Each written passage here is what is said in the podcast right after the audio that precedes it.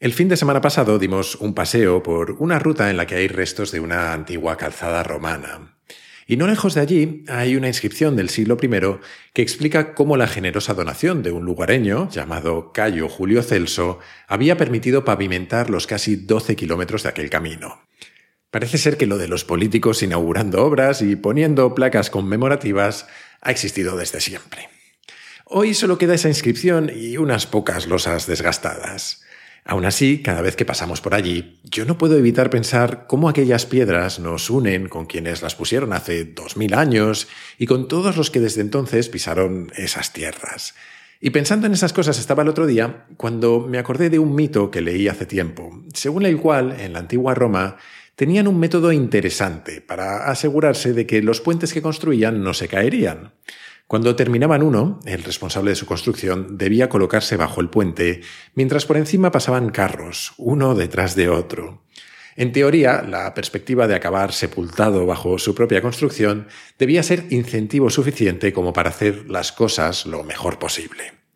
Investigando al llegar a casa descubrí que aquella historia, que entre otros cuenta Taleb en su libro Antifrágil, es seguramente falsa. De hecho, a poco que uno piense, no parece muy lógica, ya que los puentes se construían normalmente para cruzar pasos de agua y salvo que al ingeniero de turno lo subieran a una barca, no era fácil eso de ponerse debajo. Y además, que aguantara los primeros carros no significaba que no se fuese a caer poco tiempo después. Pero, cierta o no, tanto esa historia como la costumbre milenaria de los políticos de inaugurar obras públicas tienen algo en común. Son ejemplos perfectos de una de las fuerzas más poderosas del planeta, los incentivos. Uno de mis libros favoritos sobre cómo invertir, que se llama Un paseo aleatorio por Wall Street, comienza hablando de las burbujas financieras, un tema al que a lo mejor le dedicamos un capítulo en otro momento. Y en el fondo, las burbujas tienen que ver con cómo se configura un entorno en el que incentivos de todo tipo nos empujan a comprar o a invertir en determinadas cosas que no hacen sino subir de precio, desde tulipanes hasta acciones, casas o criptomonedas, hasta que dejan de subir, claro. Ese mismo libro analiza distintas formas de invertir y llega a la conclusión de que la más eficaz a largo plazo es utilizar fondos indexados, que es lo que yo hago y por lo que ya hace unos años, en 2016, te hablaba de una empresa que se llama Indexa Capital y de la que sé además que muchos oyentes os habéis hecho clientes desde entonces. Por aquellos tiempos yo no tenía ni patrocinadores ni nada y si la recomendaba es porque creo de verdad que hacen un gran trabajo. Y por eso me hace mucha ilusión que hoy sean los patrocinadores de este capítulo. Porque además no se trata solo de que sean un servicio realmente bueno, que lo es, y de que te ofrezcan la posibilidad de invertir con comisiones realmente bajas, que eso también es fundamental, sino que tengo la suerte de conocer a sus fundadores, a los que además admiro desde mis tiempos emprendedores y sé que están constantemente pensando en el cliente, en cómo mejorar el servicio, pero también en cómo ayudarte a entender mejor los mercados financieros y a protegerte de cosas como los sesgos de los que tanto te he hablado en el podcast. Así que si ya inviertes o si quieres empezar a hacerlo, te animo a que le pegues un vistazo a Indexa Capital. Es más, puedes usar el enlace indexacapital.com barra t barra y no tendrás comisiones de gestión de Indexa durante un año en tus primeros 10.000 euros invertidos en una cartera de fondos. Por si no puedes apuntarlo ahora, que sepas que tienes el enlace en las notas del capítulo. Venga, a invertir todos.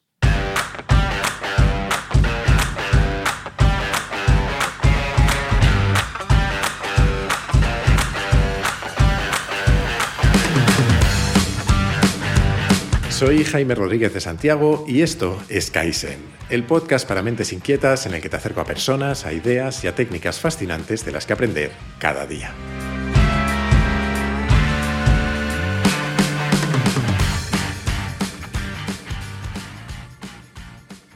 No recuerdo bien cuándo ni dónde, pero sé que alguien tuvo la imprudencia de preguntarme en una ocasión, me parece que en una entrevista, qué era lo que movía al mundo. Y lo primero que se me ocurrió responder fue que los incentivos. Seguramente por aquel entonces había estado leyendo sobre Charlie Munger, de quien te he hablado en numerosísimas ocasiones, y quien a sus 100 años dice que aún hoy le sorprende el poder que tienen. Por eso, en este capítulo y en alguno otro más, nos vamos a dedicar a revisar qué son, qué impacto tienen y cómo diseñar mejores sistemas de incentivos, o al menos a cómo intentar que no se nos vayan demasiado de madre. En una de sus charlas más famosas, aquella a la que le dedicamos varios capítulos en la serie que llamé La psicología de Charlie Munger, él ponía de ejemplo a FedEx, la empresa de paquetería, y contaba que en un momento dado se dieron cuenta de que no lograban que en el turno de noche los paquetes cambiaran de un avión a otro lo suficientemente rápido. Y eso era un problema porque de ese turno dependían muchas de las entregas que se hacían de un día para otro. Probaron diferentes soluciones hasta que se dieron cuenta de que el equipo que trabajaba por las noches cobraba por horas. Estaban incentivados para trabajar más tiempo en lugar de más rápido. Así que decidieron cambiar el esquema y que pasaran a cobrar una cantidad fija por turno completo, independientemente de lo que tardaran en hacer su trabajo, y que al terminar pudieran irse a casa fuera la hora que fuera. Cambiando el incentivo, el resultado cambió radicalmente. Dice Manger que los incentivos están presentes en cada profesión y en cada ser humano. Enséñame el incentivo y te enseñaré el resultado, suele decir. Claro que diseñar incentivos no es precisamente sencillo. En el siglo XIX, Francia se hizo con el control del norte de Vietnam. Unido a otros territorios que ya controlaba en esa zona, dio lugar a lo que se conoció como la Indochina francesa. Cuando llegaron los primeros colonos europeos, con sus costumbres europeas, tuvieron un pequeño choque con la realidad local al descubrir ratas gigantescas en sus lujosas mansiones. Las autoridades francesas decidieron utilizar los incentivos para poner remedio y ofrecieron a los nativos una recompensa por cada rata muerta que les entregasen. Pasadas unas semanas, como no terminaban de conseguir los resultados esperados, decidieron multiplicar por dos la recompensa y añadir que no fuera necesario llevar el cadáver de la rata como prueba, sino que bastara con entregar la cola del roedor ajusticiado. Pronto empezaron a verse ratas sin cola por las calles y, peor aún, se encontraron también con algunos emprendedores locales que ante el aumento en la demanda de ratas decidieron dedicarse a criarlas. Es sabido que los ingleses y los franceses nunca se han llevado demasiado bien. Prueba de ello es que, más o menos por la misma época, el gobierno británico estaba francamente preocupado por la cantidad de cobras venenosas que había en Delhi. Un problema similar al de las ratas que los ingleses decidieron resolver de la misma manera, ofreciendo una recompensa por cada cobra muerta. Al principio pareció un éxito, pero estos incentivos provocaron que floreciera una nueva industria dedicada a la crianza clandestina de cobras, listas para satisfacer la demanda de los colonos británicos. Cuando se enteraron, los ingleses cancelaron el programa de incentivos, lo que solo sirvió para que los criadores liberaran a las cobras, ya que habían perdido su valor, lo que a su vez aumentó aún más el número de cobras salvajes y empeoró el problema inicial. Este ejemplo de los ingleses en la India es seguramente el más conocido sobre cómo los incentivos pueden volverse contra quien los diseña. Tanto que ese fenómeno suele llamarse efecto cobra. En realidad, el efecto cobra es un caso particular de una serie de ideas que se pusieron de moda en los años 70 del siglo XX, aunque como muchas otras seguramente existieran desde casi siempre, y que de una forma u otra hablan más o menos de lo mismo.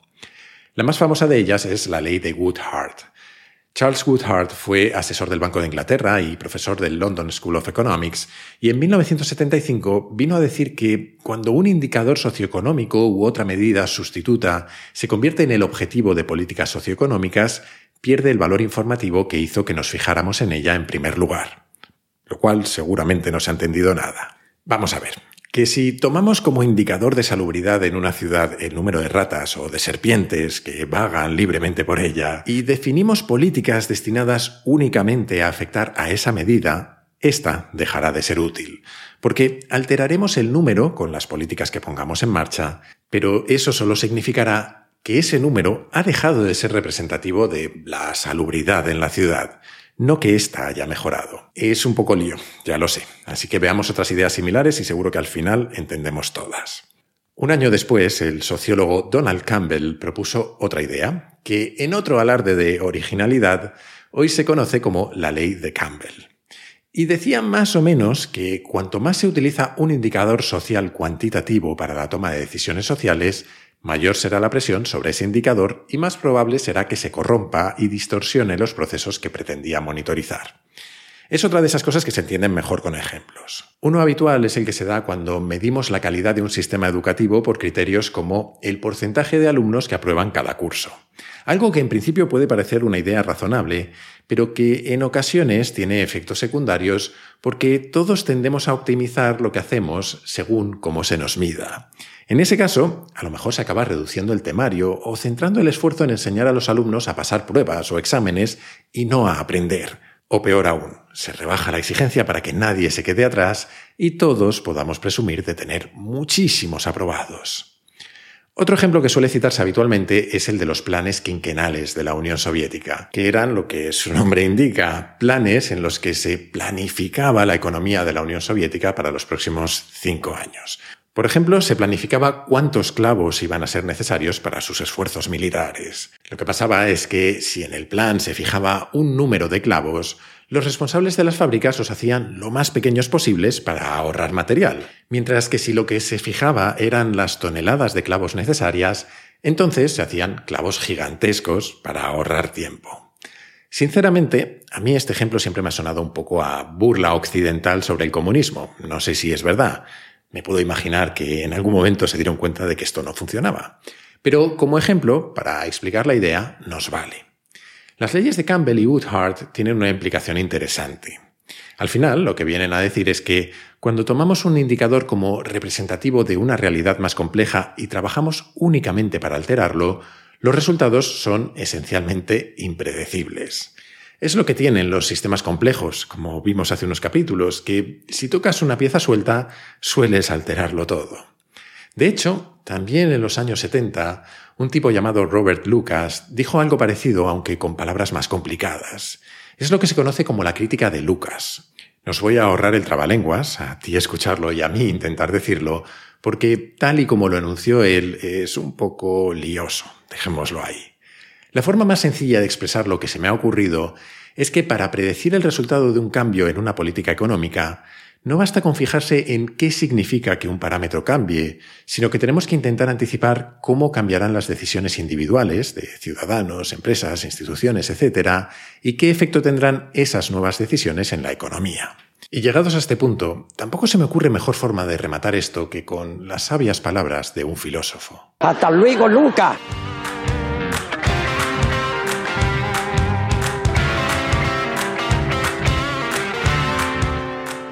Tal vez hayas escuchado el primer capítulo de preguntas y respuestas que publiqué hace un par de semanas. Y es que esta temporada se me ha ocurrido abrir un número de teléfono para que, si quieres, puedas enviar tus notas de audio por WhatsApp. Así que si te apetece participar, puedes hacerlo utilizando el número 683-172-622, con el prefijo 34 delante si lo haces desde un número que no sea español.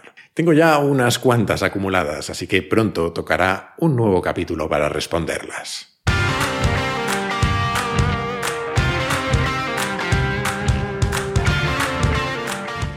Dejando de lado de momento al maravilloso chiquito de la calzada, hasta ahora hemos hablado bastante del poder que tienen los incentivos, de cómo alteran nuestro comportamiento y de cuánto nos cuesta anticiparnos a sus efectos.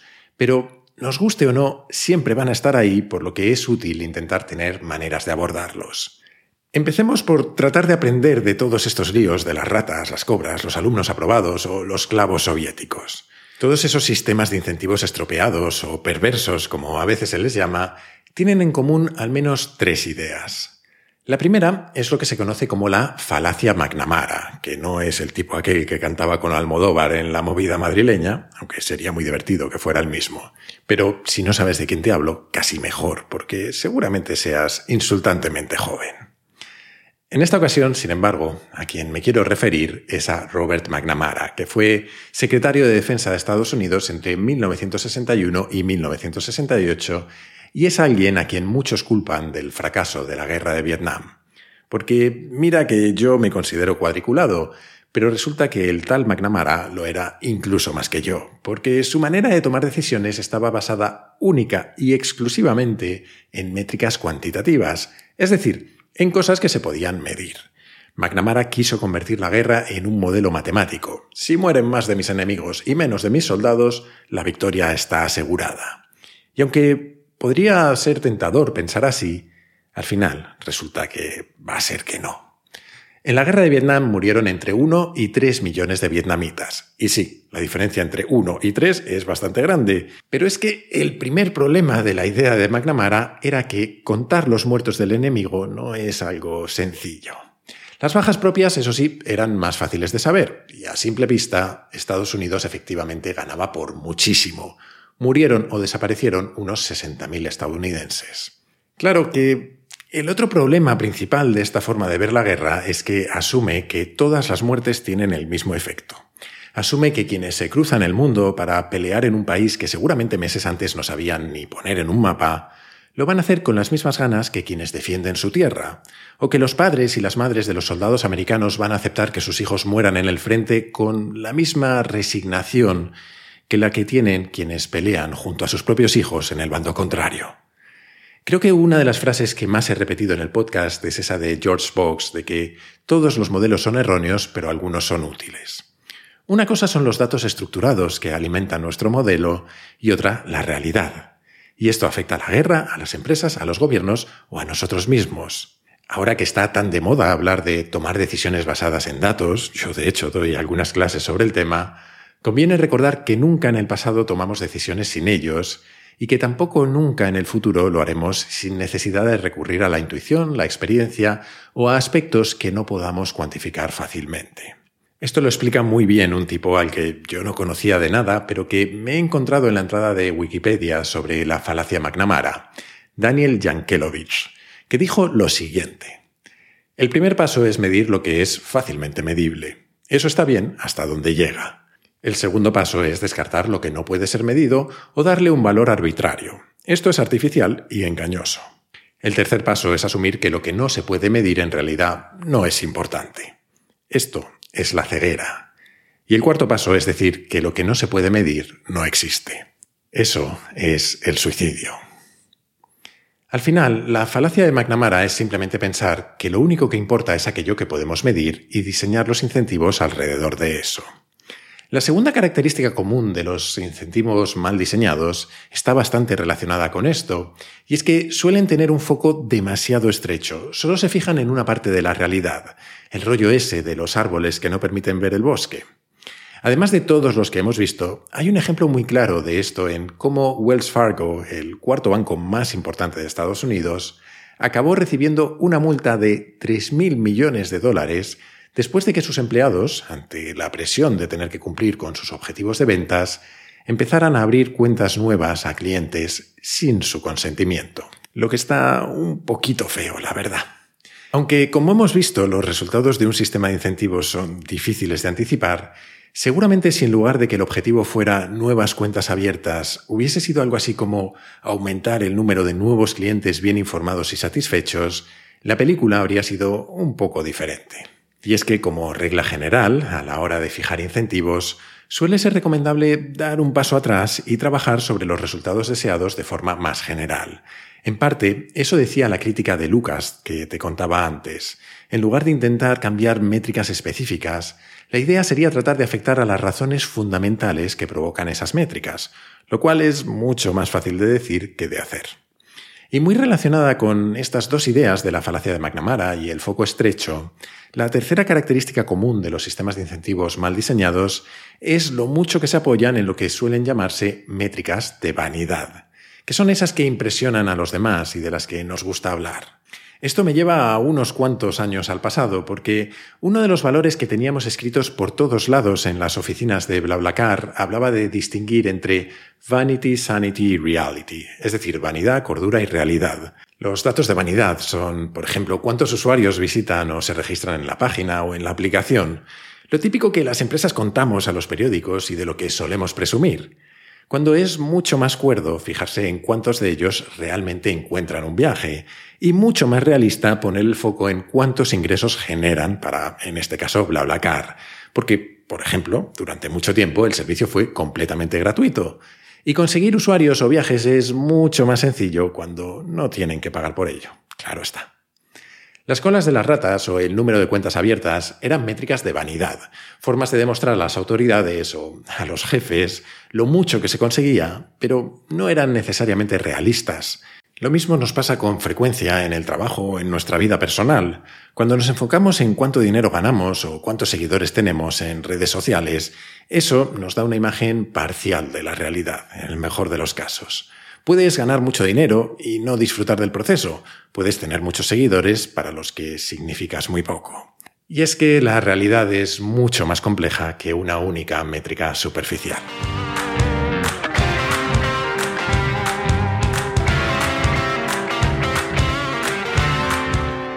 Hasta ahora hemos hablado de qué pasa cuando nos sale el tiro por la culata con los incentivos, es decir, cuando el resultado que provocan no es el que queríamos. También de algunas razones por las que eso pasa, y al principio del todo hemos hecho alguna referencia a Manger y al papel que según él juegan los incentivos en nuestras vidas. Y aunque creo que su importancia ha quedado clara, antes de terminar hoy quiero volver a esa importancia y compartir contigo una reflexión que a mí me obsesiona bastante. Porque hemos visto ejemplos de ámbitos muy concretos en los que la cosa sale mal. FedEx y el envío de paquetería, la lucha contra las ratas o las serpientes, o la creación de cuentas en los bancos. También hemos hablado de aspectos algo más generales y amplios, como las políticas de educación o de planificación de la producción de clavos en un país. Pero hay sistemas de incentivos que nos afectan de una manera mucho más profunda. Decía este verano César Astudillo, un tipo al que te recomiendo seguir en Twitter, si es que Twitter sobrevive, que estos días la cosa está un poco revuelta tras la compra de Elon Musk, que igual que se suele decir que la cultura se desayuna a la estrategia en las empresas, los sistemas de incentivos se desayunan todo. A la propia cultura, a la estrategia, a la ciencia, a la ética, a nuestra propia personalidad o a nuestra identidad. Todo acaba devorado por unos incentivos que muchas veces nos llevan al límite y nos hacen revolvernos contra lo que sabemos o lo que creemos. Él ponía de ejemplo a aquellas personas que estudian cinco años de carrera de farmacia y acaban vendiendo remedios homeopáticos mientras que el colegio de farmacéuticos de turno mira para otro lado. Y es que mucho de nuestro comportamiento se deriva de los incentivos que nos rodean. Y además no somos conscientes de muchos de ellos. Todo aquello de la pirámide de Maslow y las necesidades humanas, desde las más básicas hasta las más elevadas, al final es el material con el que los incentivos modelan nuestra vida. Tenemos incentivos para querer gustar a los demás, para pertenecer al grupo o para desarrollar nuestro estatus, y otros los utilizan para manipularnos. Y eso es, hasta cierto punto, inevitable. Igualmente, creo que tenemos un conflicto enorme con los incentivos políticos en la sociedad. Necesitamos resolver problemas a largo plazo, como el cambio climático, los sistemas educativos, o transformar la manera en la que trabajamos o vivimos, pero quienes deciden sobre ello tienen incentivos a corto plazo. Quienes nos gobiernan lo hacen por lo que dice la encuesta del momento, buscando su reelección, y normalmente, desgraciadamente, no por lo que sería mejor dentro de 10, 15 o 20 años. Y aunque César decía que seguramente los sistemas de incentivos más eficaces sean los emergentes y no los que son deliberadamente diseñados, y yo estoy de acuerdo con él, creo que no podemos renunciar a trabajar sobre ellos cuando no funcionan. Así que el siguiente paso es hablar de cómo intentar diseñar mejores sistemas de incentivos. Pero eso ya será en el siguiente capítulo de esta serie, que así te incentivo a escucharlo.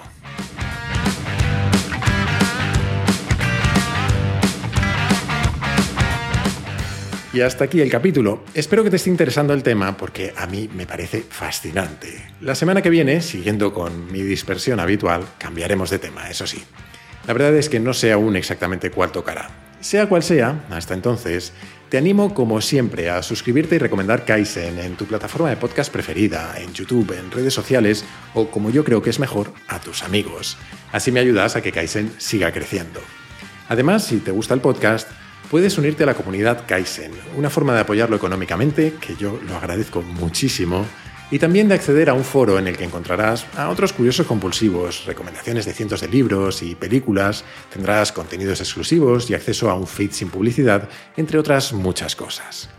Para hacerlo, solo tienes que entrar en mi web, jaimerodriguezdesantiago.com, y hacer clic en el banner rojo. Desde esa misma web o desde mi Twitter, mientras exista, Jaime-RDS, puedes hacerme llegar tus comentarios, tus sugerencias, lo que tú quieras. Siempre contesto, aunque a veces tardo un poco. Y recuerda que ahora también puedes participar en el podcast enviando tus notas de audio por WhatsApp al siguiente número, 683-172-622, con el prefijo 34 delante si lo mandas desde fuera de España. Y esto es todo por hoy. Como siempre, muchísimas gracias por estar ahí y hasta la próxima.